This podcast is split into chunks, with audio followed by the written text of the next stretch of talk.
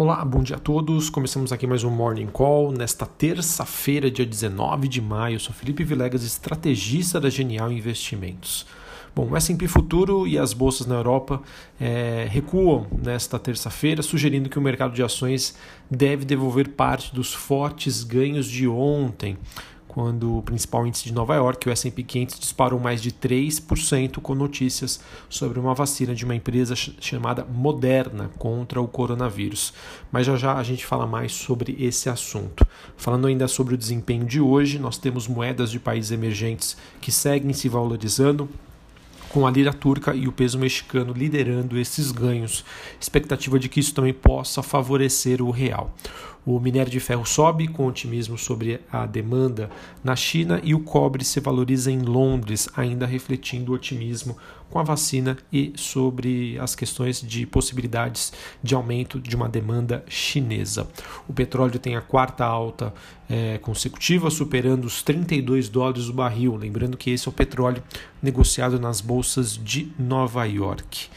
É, podemos dizer que a queda recente do preço para baixo de zero seria bastante improvável à medida que a demanda se recupera e quando o vencimento de junho também já se aproxima. Para quem não se lembra, ou para quem está nos acompanhando mais recentemente, no mês de abril aconteceu um evento super interessante que eu acreditava que não poderia acontecer, mas sim, os contratos futuros de petróleo foram negociados a preços negativos. Isso significa dizer que os produtores estavam pagando para que consumidores é, retirassem os barris é, de petróleo, já que não existia possibilidade de armazenamento. Bom, além disso, tivemos também o fato de que Donald Trump estaria ameaçando a OMS, Organização Mundial da Saúde, com um corte permanente de fundos dos Estados Unidos. E a Nasdaq deve apertar as regras para listagem, impactando assim os IPOs de empresas chinesas. Novamente, pessoal, vejam aqui que temos os Estados Unidos aos poucos começando aí a segunda temporada da guerra comercial, Trade War, que foi muito intensa no ano passado, é, ficou mais tranquila no começo do ano, mas parece que aos poucos está voltando com a corda toda. Vamos ver, esse o ano de 2020 é um ano bastante estratégico, ano de eleições nos Estados Unidos. Não sei se Donald Trump vai querer arrumar essa confusão toda, tá? Mas para o ano que vem podem ter certeza que isso aí deve voltar com força total. Falando um pouquinho sobre a agenda do dia, o presidente do Banco Central americano, o Fed, o Jeremy Powell, ele está programado para falar sobre a recuperação da economia hoje às 11 horas da manhã, horário de Brasília em meio às expectativas do mercado de que ele pressionará ainda mais o apoio fiscal para lidar com uma crise mais acentuada desde a Grande Depressão de 1929. Além disso, temos os Estados Unidos divulgando seus dados de construção de casas novas às nove e meia da manhã. Aqui no Brasil, a agenda não é relevante. Temos apenas a divulgação de balanços corporativos após o fechamento do mercado. Aliar, empresa de medicina diagnóstica, e o Banco Inter divulgam seus dados após o fechamento do mercado. Bom, pessoal, retomando aqui nos assuntos, falando um pouco mais sobre ontem. Né? Ontem, a segunda-feira, foi marcada pela notícia de que uma das vacinas em estudo contra o Covid-19 apresentou resultados positivos e muito promissores para este estágio de testes. Né? Então a gente acabou vendo uma busca intensa por ativos de risco, tanto lá fora quanto aqui no Brasil. Tá? É interessante observar que os ativos de maior beta, ou seja, de maior volatilidade, maior é, movimentação, que vinham sofrendo mais com esse cenário apresentaram desempenhos ainda melhores. Então, o setor de aviação aqui no Brasil, o setor de turismo com a CVC, é, por exemplo, a ação da Azul subiu 30%. Mudou alguma coisa? Não. O que acontece, pessoal, é que agora, né, com esses testes, possibilidade de vacinas, nós temos uma maior visibilidade em relação ao futuro. E quando o futuro se torna mais visível, menos escuro, né, a neblina sai, o mercado vai ali à compra de ativos, acreditando que uma recuperação pode é, acontecer até mais rápido do que se imaginava. É o que a gente sempre comenta aqui: o mercado não tem medo de notícia negativa. Todo mundo sabe que a Azul e a Gol vai sofrer bastante. E o que justificou um 30% de alta ontem? Maior visibilidade simplesmente assim. Todos sabem os impactos previstos é, que devem ocasionar, principalmente no setor aéreo e no setor de turismo, ok? Então, uh, novamente, o mercado ele às vezes se torna irracional, mas é, ele faz eventuais correções. Então não achem que as coisas mudaram, já está tudo resolvido. Não, muito pelo contrário. Que a gente viu apenas ontem é esse movimento é, que acontece após né, uma notícia relativamente positiva. Porém, vamos pensar aqui, né? Essa moderna que, que anunciou aí resultados promissores, é, não gostei muito da atitude dela, né? Entre aspas, né, no sentido não, não é que não gostou por não gostar, mas enfim, eu achei que eles foram bem espertinhos, né? Porque eles anunciaram que os resultados foram muito promissores e ontem, por coincidência, anunciaram também uma oferta de ações, né? ou seja, eles querem fazer uma captação através de uma emissão de uma novas ações Olha que danadinhos, né? Mas enfim, por isso que eu não gostei tanto. Achei que foi meio oportuno isso, e isso também acho que talvez faça com que o mercado justifique esse movimento de realização hoje. Não porque eles acreditam numa vacina, mas por acreditar talvez que a declaração ontem foi mais um tom oportunista do que talvez tenha uma realidade nos dados.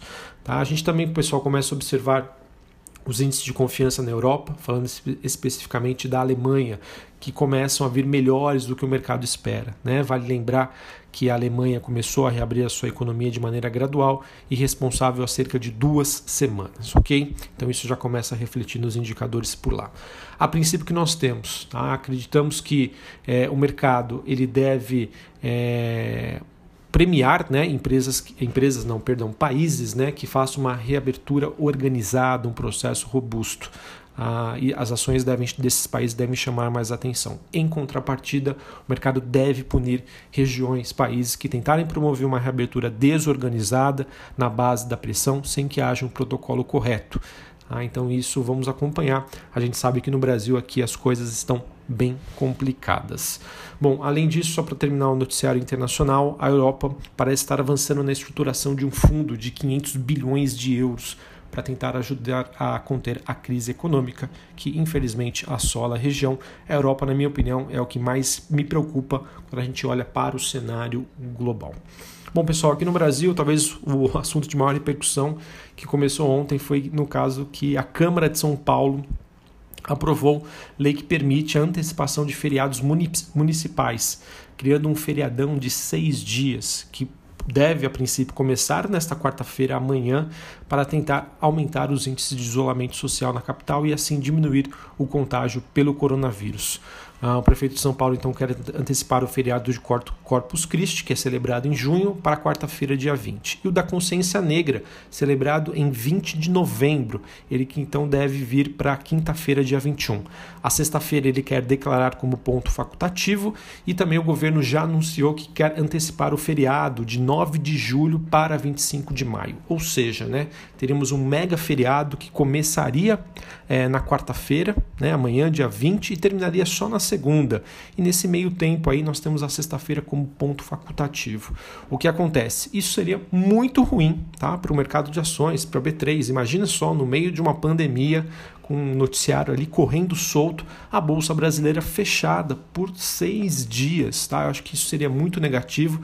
A gente já teve é, noticiário de que a Bolsa estaria conversando né, com, com o governo, é, levando em consideração que é, ela pode funcionar né, de casa, então não existe a necessidade dos seus funcionários se locomoverem, né, 95% da empresa está trabalhando por home office, mas né, a gente nunca duvida aí, é, sabendo tudo que vem acontecendo aqui em São Paulo, é, fora as medidas, né, aquele rodízio par e ímpar, que foi, na minha opinião, um desastre, né, só acabou lotando o transporte público, metrô e ônibus. Enfim, vamos aguardar, a gente espera, uh, apesar, né, claro, né, sou ser humano, um feriado seria muito bom, mas a gente tem que pensar no todo, né? Tem que pensar que é ruim para B3, é menos faturamento.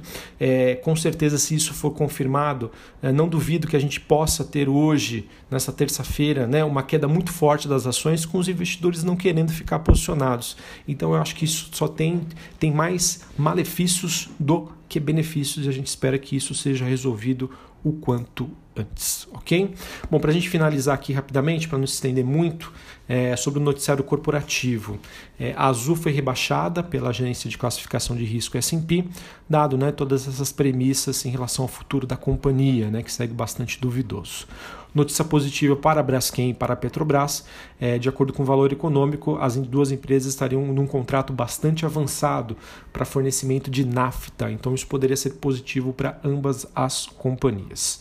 É, diante do impacto da crise né, provocada pela Covid-19, de acordo com reportagem do broadcast, as construtoras que atuam é, através do Minha Casa Minha Vida, ou seja, tem um público de baixa renda, tiveram uma queda menor do seu faturamento, né, de vendas, na verdade.